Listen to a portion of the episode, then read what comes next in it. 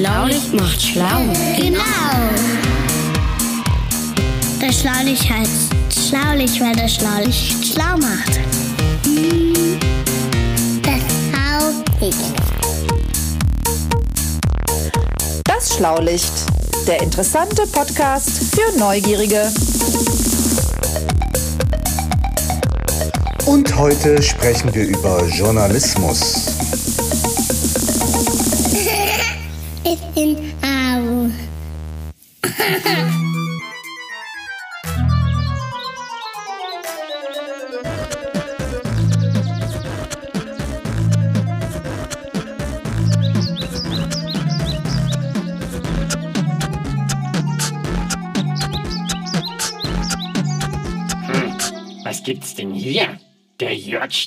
Einem Strohhut und mit einer Staffelei und hat einen Pinsel in der Hand. komisch, komisch. Hallo Jörgi! Was gibt's denn hier? Oh, hallo, ha, hallo Emil. Ja, äh, wie schaut's denn aus? Also, kleiner Tipp. Vor mir befindet sich eine Leinwand und ich habe einen Pinsel und eine Malerpalette in der Hand. Kurz und gut, ich würde sagen, ich repariere höchstwahrscheinlich ein Motorrad. Ja, ja, wahnsinnig komisch.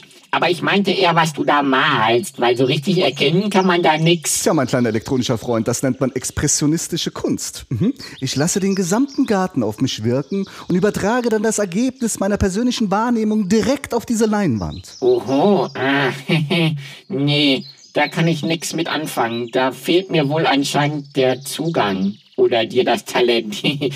Aber mal was anderes, Jörg.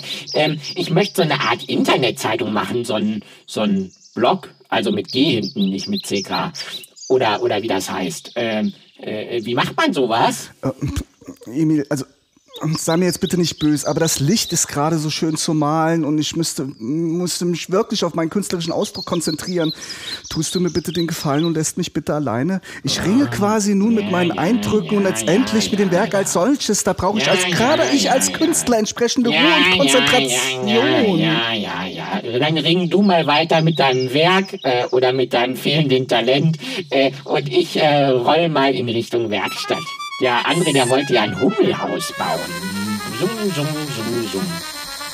Na, alter Handwerker, läuft's? Noch alle Finger dran oder soll ich lieber mal nachzählen? Ja, ja, ja, ja. Also das ist hier mein erstes Hummelhaus und andauernd muss ich mein Werkzeug suchen. Hast du eine Idee, wo mein Lieblingsschraubendreher hingekommen ist? Also irgendwie bekommt in diesem Haushalt wirklich alles Beine. Ja klar, alles außer ich. Ne? Bei mir waren die Beine wohl anscheinend aus, da habe ich ein Rad bekommen. Apropos Rad, ich bräuchte da einen Ratschlag von dir. Ach, da ist er ja, der Schraubendreher. Äh, Nee, das ist aber jetzt ausgerechnet der falsche. Äh, Aber apropos Hummelhaus, sag mal Emil, wusstest du eigentlich, dass die Hummeln gar nicht fliegen können? Hä?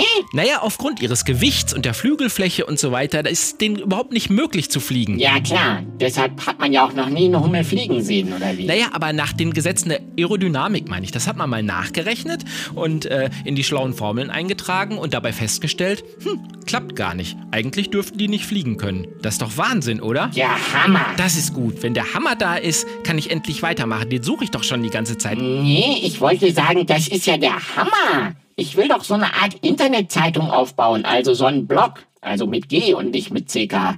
Äh, Und das mit der Hummel, das könnte doch eine tolle Enthüllungsstory werden. Also Tiere, Roboter, Sensationen. Die Hummel kann nicht fliegen. Ich sehe die Schlagzeile schon vor mir. Ja, äh, Emil, tolle Idee. Ha, ha, da, guck, da ist er.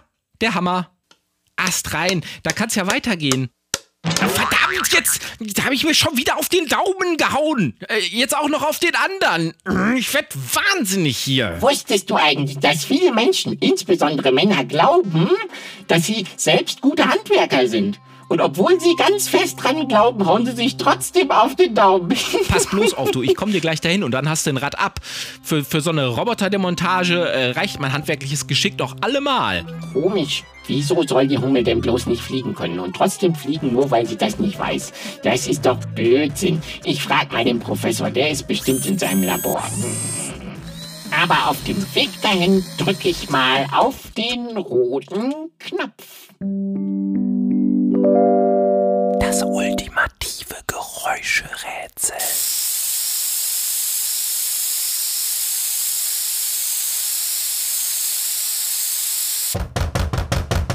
Ach, da bist du ja mein elektrischer Sprössling. Ja, gut, schön, dass du kommst. Emil, kannst du mir mal helfen? Ich muss hier das Blech anschrauben. Halt mal, halt mal fest eben. Ähm, sag mal, ist das nicht der Schraubendreher vom André? Oh ja, kann sein. Ich weiß gerade wieder nicht, wo meiner ist. Wieso?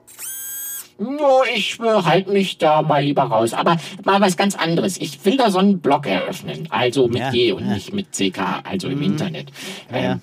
Äh, das ist so eine Art Zeitung. Und, und äh, da kann man immer so alles lesen, was ich dann so erlebe. Oder, Schön. oder so kleine Geschichten, die mir passieren. oder ja. was ich an, an euch Äffchen nicht verstehe. Und Aha. der, der, der André, der hat mir da gerade eine Geschichte erzählt. Also So, so. sowas äh, kann ich mir gar nicht vorstellen. Der André sagt, laut Wissenschaft könnten die Hummeln gar nicht fliegen. Und weil sie das nicht wissen, sagt der André, fliegen sie trotzdem.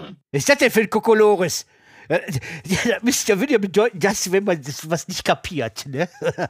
einfach sich einfach einen wissenschaftlichen Umstand ignoriert, dann klappt es dennoch. Also Quatsch, nur weil man davon ausgeht, dass das so ist. Ich, glaube, ich hole sie ab. Äh, Das wäre ja so, wenn jemand sagen würde, Äh, ich bin zwar kein Virologe, ne?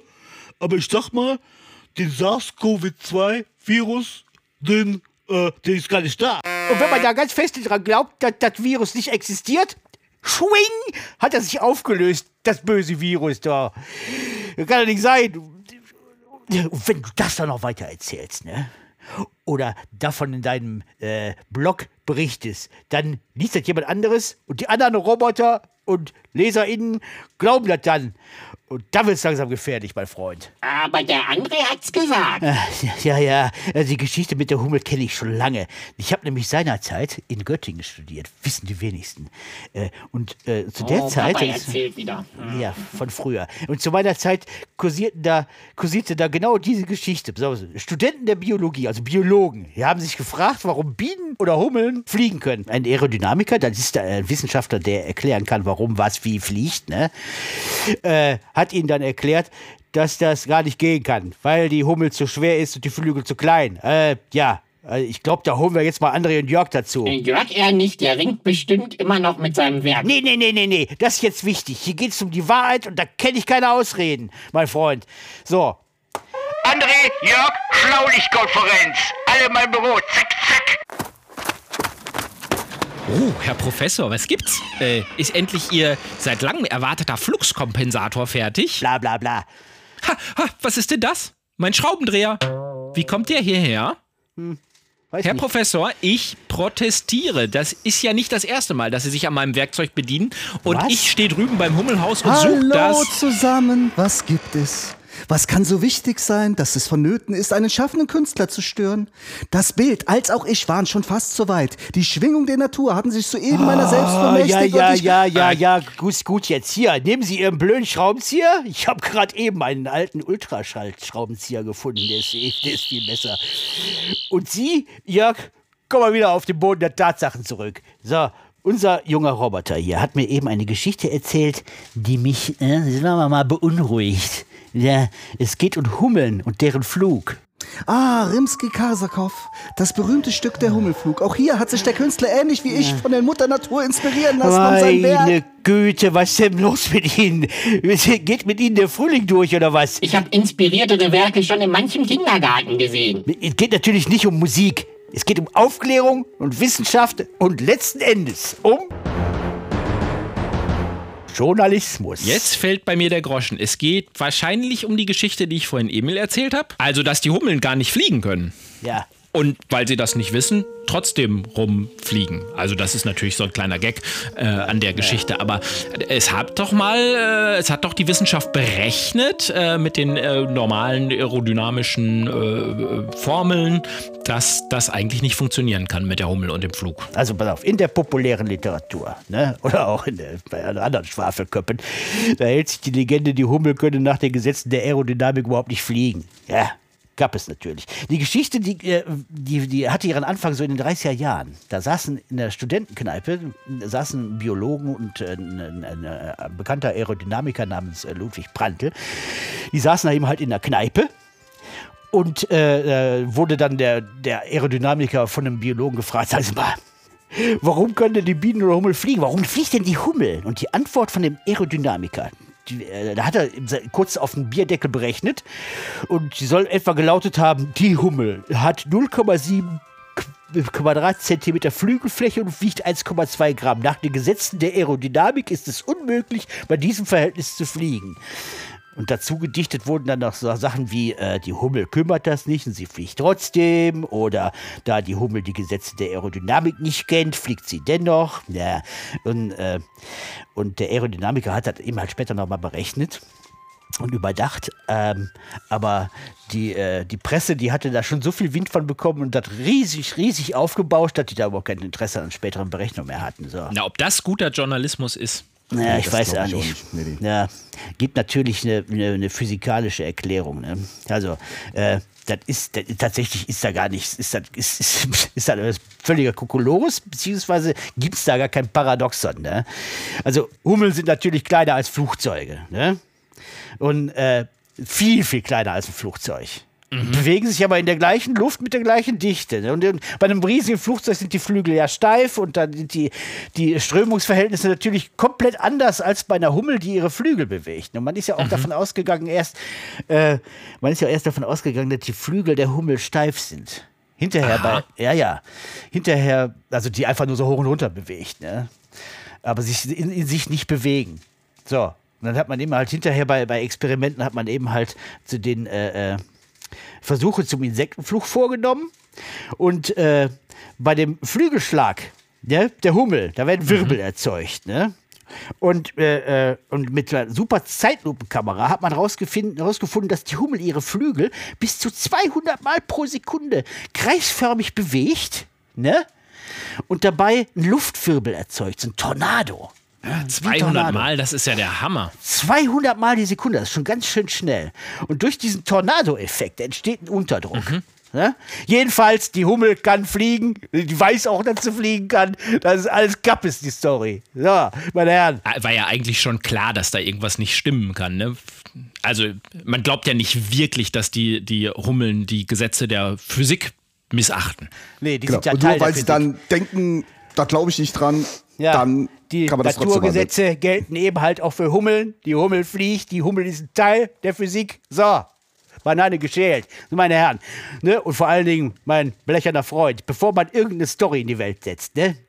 Ganz besonders, wenn man die im Internet veröffentlicht, ne, sollte man vielleicht eine anständige Quellenanalyse durchführen. Oh, wir analysieren eine Quelle, der Ursprung des Wassers, Quell des Lebens. Welche Inspiration für meine Kunst. Ja, ja, der Feingeist wieder. Ja, ja aber hier geht's doch um was ganz anderes. Geht doch darum, dass nicht irgendein Blödsinn in die Welt gesetzt wird, der nicht beweisbar ist und, und zu dem es auch neue Erkenntnisse gibt. Meine Güte. Weil, wenn jeder alles glaubt, da sehe ich bald Leute von den Hochhäusern hüpfen. Nur weil sie meinen, wie die Hummeln fliegen zu können. Beziehungsweise, ich weiß nicht, dass ich fliegen kann. Ich springe jetzt einfach. Ja, ja. Also als ob Leute einfach mal so einen jeden unbewiesenen Quatsch glauben würden, nur weil es ihnen jemand erzählt. Also da kann ich ja persönlich gar nicht dran glauben. Ja, nee, von nee, nee, gucken nee, Sie nee, mal ins nee. Ja. Also, ich glaube, der Professor, der hat da schon einen Punkt. Weil viele Leute, die wissen Dinge einfach nicht und insbesondere, wenn die ziemlich kompliziert sind, dann neigen Leute dazu, sich einfache Lösungen zu suchen oder glauben einfach an einfache Lösungen, die manchmal tatsächlich auch einfach so im Internet stehen kann. Oder früher zum Beispiel, da haben die Leute geglaubt, wenn es beim Gewitter donnert, dann spielen die Götter Kegeln. Und Ja. Ja, das kann ich irgendwie nachvollziehen. Und dann ist ganz schnell viel Unsinn in der Welt. Und ich denke mal, der Emil, der bräuchte ja so eine Art Journalistenausbildung, weil wenn er so einen Blog schreibt äh, mit G, dann ähm, sollte der ja vielleicht schon das Handwerk so ein bisschen verstehen. Ne? Und bevor wir ihn da mit seiner Internetzeitung auf die Welt loslassen, würde ich sagen, müssten wir ihm erstmal so ein paar Regeln beibringen. Sonst sehe ich hier bald schon seinen Blog und vielleicht die Stadt voller fliegender Säbelzahntiger oder so, die gar nicht fliegen können, weil Ja, die, die das wissen nicht gar wissen. nicht, die wissen gar nicht, dass sie fliegen können. Ne? Hm, Ich würde da ja noch jemanden kennen, der mal ein wenig drauf achten sollte, was er für Geschichten erzählt. Ja, ja, ja, hast du recht. Ich habe es jetzt auch verstanden. Aber ich kenne da auch jemanden. Und äh, wir zwei Hübschen, wir könnten da mal gerade äh, gucken, ob die im Skype gerade verfügbar ist. Und dann rufen wir mal die Katrin Rönnecke an. Ab ins Skype-Zimmer. Hallo? Hallo Katrin, hier ist der André. Grüß dich. Ah, hallo André. Hallo. Du, wir haben eine Frage. Ich habe den Emil hier sitzen und ich habe ihm die alte Story erzählt, die ich von meinem Biolehrer habe, dass die Hummeln eigentlich nicht fliegen können. Und der Emil will das überhaupt nicht glauben. Ja, weil es einfach Quatsch ist. Ja, genau, Emil. So, und wir sind jetzt darüber, ähm, aber dazu gekommen, wie man eigentlich so Informationen recherchieren kann. Und dann sind wir auf Journalismus gekommen und dann waren wir natürlich ganz schnell bei der guten, besten Journalistin, die wir kennen und haben gedacht, wir rufen einfach dich mal kurz an. Ah, okay. Können wir dir ein paar Fragen stellen?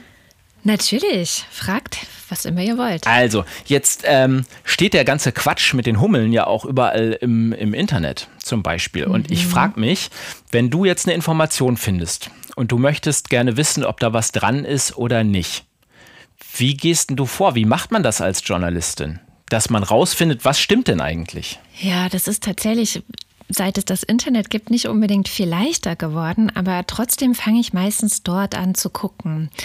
Man muss dann halt überlegen, was für, wir nennen das Quellen, also was für Orte im Internet, wo Informationen stehen, sind Orte, denen ich vertrauen kann, Mhm. also wo sich wirklich auch Expertinnen oder Experten um eine bestimmte Sache gekümmert haben und was ist einfach irgendjemand behauptet irgendetwas und schreibt es ins Internet. Und das zu unterscheiden, ist manchmal nicht so leicht. Quelle heißt ja sowas wie Ursprung oder so. Genau, also letztendlich für Journalisten gibt es verschiedene Quellen, also Orte, an denen sie Informationen finden, sozusagen. Ähm, Mhm. Manchmal gehen wir auch in Archive und gucken dort oder gucken in ein Buch rein. Also für deine Hummelfrage würde ich jetzt überlegen, ob ich nicht doch erstmal noch in meinem dicken, fetten Biologie, Biologiebuch nachgucken würde, ob da vielleicht was da drin steht.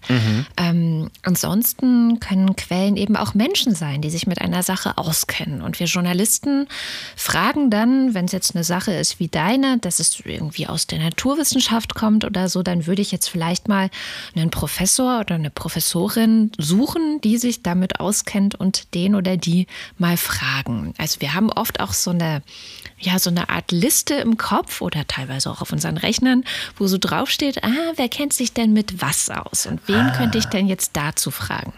Okay, also wenn man eine Quelle auswählt, dann kommt es darauf an, ob die glaubwürdig ist oder nicht. Mhm.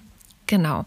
Und das hat diese Quelle meistens irgendwie in der Vergangenheit gezeigt. Also Mhm. kennt er oder sie sich besonders gut aus, ist ähm, vielleicht vernetzt, ist vielleicht an irgendeiner Hochschule, Universität, Forschung ähm, und hat vielleicht schon Studien über sowas gemacht. Und ähm, zum Beispiel, ich weiß nicht, viele hören momentan, wenn es um dieses Coronavirus geht, ja den Dr. Drosten. Mhm. Da würde ich sagen, ist schon eine sehr gute Quelle. Was man auch daran merkt, dass er eben auch sagt, wenn er etwas nicht weiß oder wenn er irgendwo noch nicht so ganz genau sicher ist und nur eine Vermutung hat, dann macht er das ganz, ganz deutlich. Mhm. Das ist zum Beispiel auch etwas, was wichtig ist, auch für Journalisten und Journalistinnen zu sagen, okay, ähm, so ganz genau haben wir es jetzt nicht rausfinden können.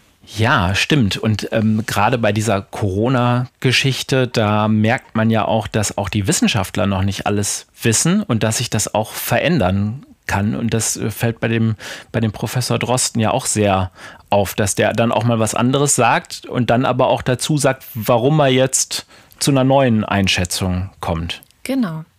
Also das könnte eine Quelle sein. Und ansonsten, wenn es jetzt irgendwas ist, was jetzt nicht wie die Hummel vielleicht von der Wissenschaft ganz einfach beantwortet werden kann, sondern irgendwas ist irgendwo passiert und wir wissen noch nicht so ganz genau, was ist eigentlich passiert, Mhm. dann versuchen Journalisten dahin zu gehen und vor Ort möglichst viele Leute zu befragen, was hast du gesehen, was hast du gesehen, was hast du gesehen. Also dass möglichst viele Ah. Perspektiven auf eine Sache. Und ja, und dann versucht man eben zu sagen, okay, das Wahrscheinlichste, was passiert ist, könnte das und das sein. Ah, okay. Also jetzt sagen wir mal, da ist ein Verkehrsunfall passiert. Mhm. Und ein Journalist ist schnell vor Ort und man fragt einfach verschiedene Leute und man merkt, alles klar, da sind vier Leute und die erzählen bestimmten Teil von der Geschichte alle gleich. Dann ist es wahrscheinlich, dass das stimmt. Genau. Und wenn jetzt aber es irgendwo keine Gemeinsamkeit, kei- keine Gemeinsamkeit in der Erzählung gibt, würde man sagen, okay, das wissen wir jetzt noch nicht so genau. Mhm. Und dann wartet man vielleicht weitere Informationen ab oder ja, kann es eben manchmal nicht ganz genau sagen. Und ist es dann grundsätzlich immer besser, wenn man mehrere Quellen hat, die einen zu der gleichen Information führen?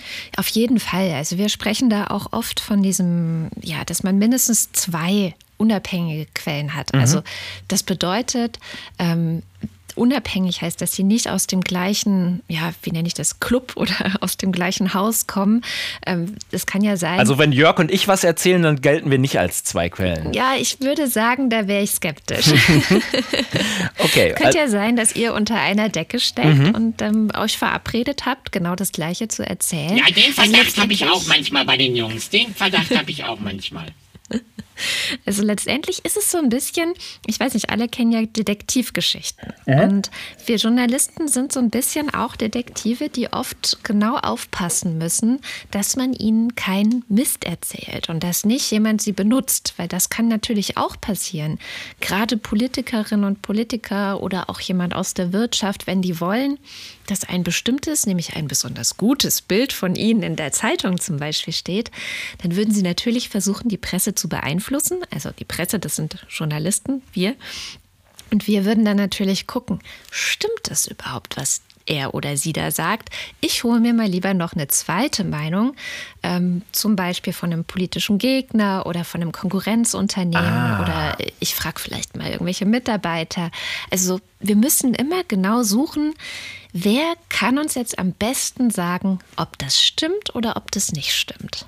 Ah, und das ist ja dann ein Unterschied zu dem, was man einfach so frei im Internet findet, wenn ihr so Mhm. arbeitet, weil im Internet könnte ja zum Beispiel der Manager aus der Wirtschaft einfach das reinschreiben, was er gerne äh, loswerden möchte. Also das sortiert ja dann niemand mehr ein. Ja, das ist so ein bisschen der Nachteil des Internets und deswegen ist es wichtig, dass es trotzdem noch Journalistinnen und Journalisten gibt, die eben auch, also es gibt für uns so ein, das heißt Pressekodex, Mhm. da stehen Regeln drin, die wir auch beachten müssen, wenn wir uns auf den Weg machen, eine bestimmte Geschichte oder eine bestimmte Information zu bekommen, damit eben sichergestellt ist, haha, das ist recht verlässlich. Ah, Also das heißt nicht, dass wir keine Fehler machen. Das kann natürlich auch mal passieren. Aber dann steht eben zum Beispiel auch in diesem Pressekodex drin, wenn wir einen Fehler gemacht haben und irgendwo was hingeschrieben oder gesagt haben, was nicht stimmt, dann müssen wir an der gleichen Stelle, also für alle sichtbar, die den Fehler gesehen haben, auch sagen, dass es nicht gestimmt hat. Okay, das ist ja so ein bisschen, wenn man gelogen hat und da muss man vor allem nochmal sagen, oh, da habe ich gelogen. Ja, das gehört dazu. Ah. Und wer kontrolliert eigentlich den Journalisten oder die Journalistin, fällt mir jetzt dabei noch so ein. Also, wer kontrolliert denn das, ob, ob du da jetzt Quatsch erzählt hast? Und es kann, könnte ja auch sein, dass du selber das gar nicht so genau nimmst mit der Wahrheit und Mhm. lieber eine gute Geschichte schreibst als die Wahrheit. Ja, das kommt so ein bisschen darauf an, wo man diese Geschichte jetzt geschrieben hat.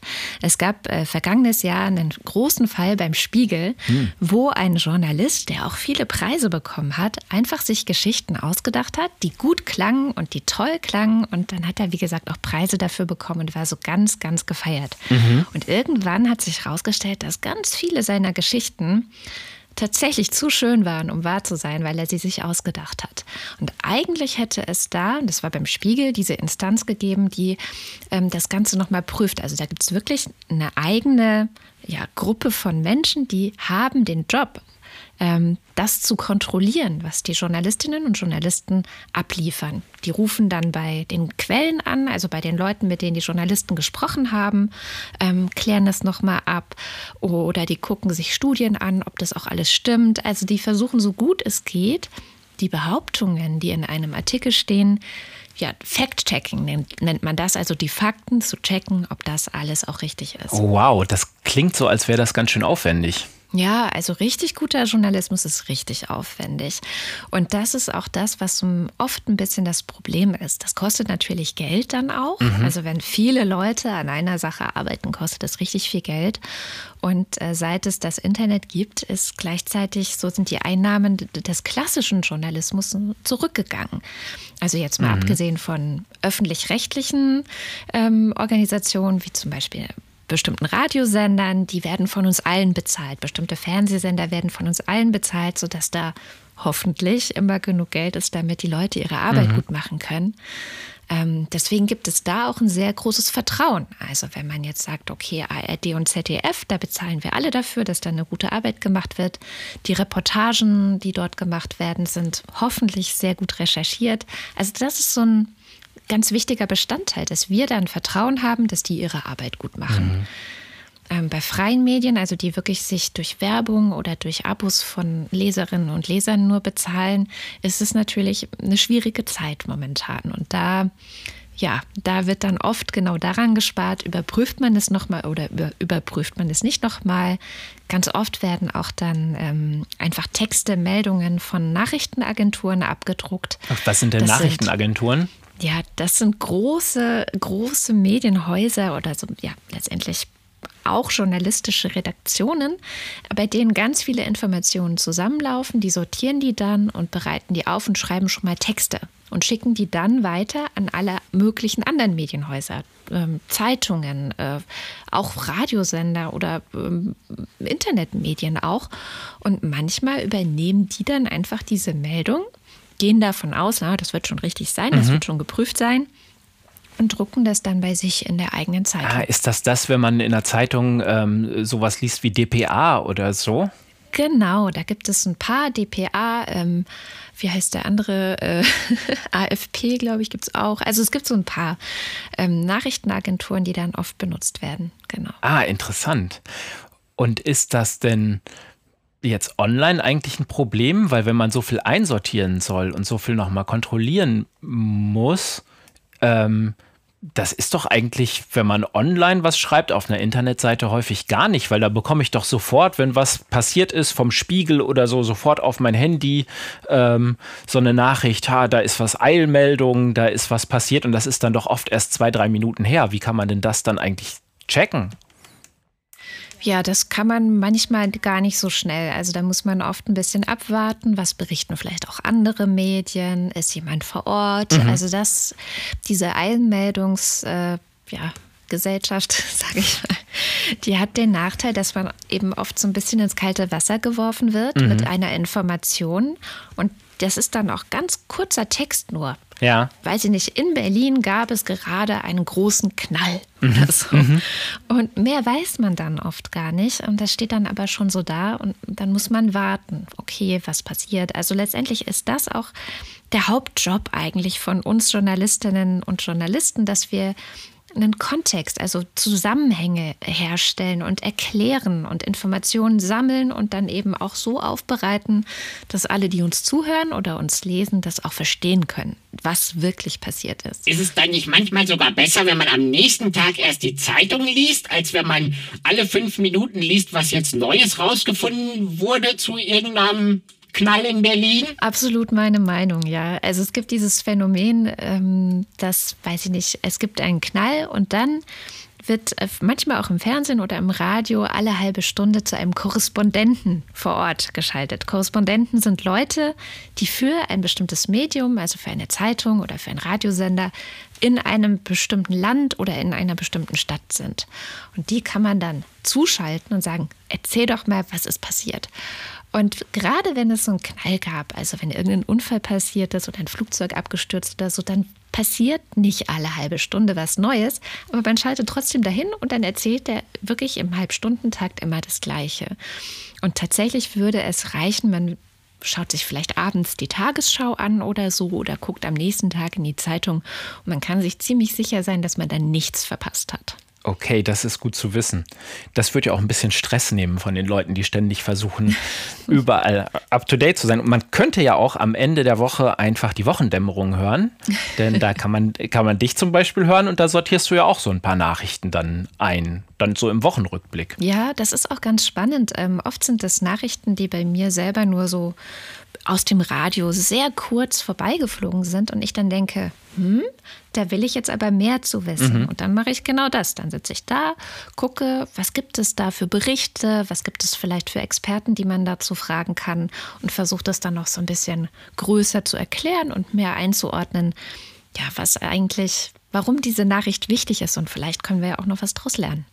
Hast du denn vielleicht einen Tipp für die hoffentlich vielen Jungs und Mädchen, die uns jetzt zuhören? Was mache ich denn, wenn ich jetzt äh, Mädchen bin und ähm, bin neugierig und möchte Journalistin werden? Wie, wie, wie kann man das werden? Ach, das ist das Gute am Journalismus. Es gibt nicht den einen Weg, der für alle gleich ist, sondern ähm, man kann verschiedene Wege versuchen. Also ich würde immer raten, dass man erstmal reinschnuppert. Oft gibt es ja an den Schulen Schülerzeitungen.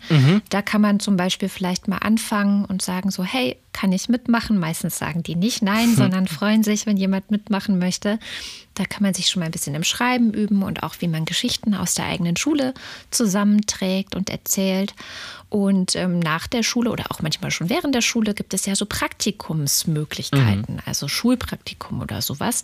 Und wenn man sich dafür interessiert, dann kann ja- man ja mal gucken, was für eine Zeitung vielleicht in der eigenen Stadt ist oder Radiosender, ob es da irgendwas gibt. Manchmal gibt es auch ganz kleine Radiosender, die nur so in so einem ganz kleinen Bereich senden. Das ist auch ein guter Einstieg. Also einfach mal umschauen, ob man nicht ein Praktikum machen kann, weil dann wird man am ehesten rausfinden, ob einem das gefällt oder nicht. Und wenn man dann sicher ist, ich möchte das, ich finde das gut, gibt es wirklich verschiedene Wege. Man kann das studieren. Also es gibt so einen richtigen Studiengang Journalismus. Das wäre eine Möglichkeit. Dann äh, gibt es für Journalisten so eine ganz spezielle Ausbildung, die heißt Volontariat. Schwieriges Das Wort. bieten- Ja, es ist eigentlich heißt es einfach nur Ausbildung. Ähm, das bieten auch die verschiedensten Medien an. Da bewirbt man sich dann wie für jede andere Ausbildung auch und dann ist man da und macht verschiedene Stationen und lernt eben die verschiedenen Techniken. Oder wie ich es gemacht habe, ich habe erstmal was ganz anderes studiert ähm, und ähm, dann ist man eben auch so ein bisschen vielleicht Expert in, in diesem Bereich. Also ich habe gedacht, ich studiere erstmal Biologie und dann werde ich Wissenschaftsjournalistin. Ah, da so kann man es natürlich auch Das wusste machen. ich gar nicht. Da bin ich mit meiner Hummelfrage ja genau bei der richtigen gelandet. Ah, naja, ich habe es dann aber auch wieder abgebrochen. Und das ist zum Beispiel auch völlig in Ordnung. Also man verirrt sich ja auch oft auf seinem Weg in irgendeinen Beruf und dann nimmt man so ein paar Abzweigungen und dann plötzlich ist man Podcasterin. Ein Job, den es vor zehn Jahren so noch gar nicht gab. Also von Stimmt. daher. Aber toll jetzt für die Jungs und Mädchen, die uns jetzt zuhören, ist ja ähm, dein Rat, also einfach neugierig bleiben und machen. Einfach ausprobieren. Absolut. Das ist doch toll. Einfach mal reingehen. Ich bin auch direkt nach der Schule ähm, in die Lokalzeitung bei uns in einem Praktikum rein und dann habe ich mal so eine hundertjährige besucht, die Geburtstag hatte oder war mal im Tierpark und habe Tiere fotografiert, um zu lernen, wie man Fotos macht. Also das ist dann so, kriegt man einfach ein paar Sachen beigebracht und das schadet nie. Liebe Katrin, ich glaube, du hast uns ganz doll weitergeholfen. Vielen, vielen Dank. Ich danke euch, dass ihr mich gefragt habt. Ja klar. Danke auch nochmal von mir und mach's gut. Tschüss. Ja, macht's gut. Also das war Tschüss. wirklich spannend. Die Katrin, die kann das unheimlich gut erklären. Und jetzt will ich unbedingt so einen Blog schreiben. Ist ja auch eine Fachfrau. Aber was mir noch fehlt, wenn ich jetzt schon, schon so ein bisschen angefangen habe mit meiner Ausbildung, das ist eigentlich noch so ein Presseausweis. Oder ich habe gehört, so Journalisten, die laufen immer mit einem Presseausweis rum. Das finde ich irgendwie toll. Ja, druck dir einen aus, das im Internet macht auch jeder, mein Freund. Nee, nee, Herr Professor, ich glaube, Das ist so schon ein einfach bisschen ist was es nicht. anderes. Also, Echt? das bitte Gut, Da schön. guckt man nämlich schon drauf bei so einem Ah. Presseausweis, wer den ausgestellt hat. Und da gibt es ja so Journalistenverbände. Wenn man sich da registriert hat, dann ist das auch überprüft worden, dass man wirklich Journalist ist. Und dann kann man, man hat ja auch eine wichtige Funktion als Journalist, das haben wir vorhin auch gehört. Ähm, und damit kann man sich dann ähm, ausweisen. Also wenn man zum Beispiel zu einer Veranstaltung geht, dann kann man sagen, hier, ich bin von von der Presse und dann bekommt man vielleicht einen Platz in der Veranstaltung, damit man berichten kann. Oder auch nicht. Oder man kann sich bei einer Demonstration oder so bei der Polizei ausweisen. Genau, das war bei einer Demonstration, dass wenn die Polizei auf einen zukommt, sagt, was machen Sie denn hier? Dann kann man sagen, stopp, Augenblick, ich beurteile das und beobachte das hier. ich bin Ah, so Mitglied das. der Das muss Presse. aber dann- Hm? das ich muss bin kein das- Demonstrant, ich bin neutral. Ja, es muss natürlich dann auch ein offizieller Ausweis sein. Also das schon, schon, schon, schon von höherer Stelle. Ne? Also es gibt natürlich Presseausweise, deswegen habe ich da eben dann Ja, den ja, Spruch klar, gebracht. natürlich. Kann man es sich ja einfach auch im äh, Internet wie der ausdrucken. Mitgliederausweis vom So. Schlaulichtverein zum Beispiel. Ja, ja, ja, Ja, der ist wichtig. Aber, Der ist wich- wichtig. Ganz aber wichtiger lieb, Ausweis. liebe Leute, Ja. ähm, wenn wir hier jetzt noch lange schwafeln, dann wird das Hummelhaus nie fertig. Ich Mhm. würde jetzt einfach mal äh, auf den roten Knopf drücken und das Geräuschrätsel auflösen. Und ich höre mein Bild, wie es nach mir ruft. Die ultimative Geräuschrätselauflösung.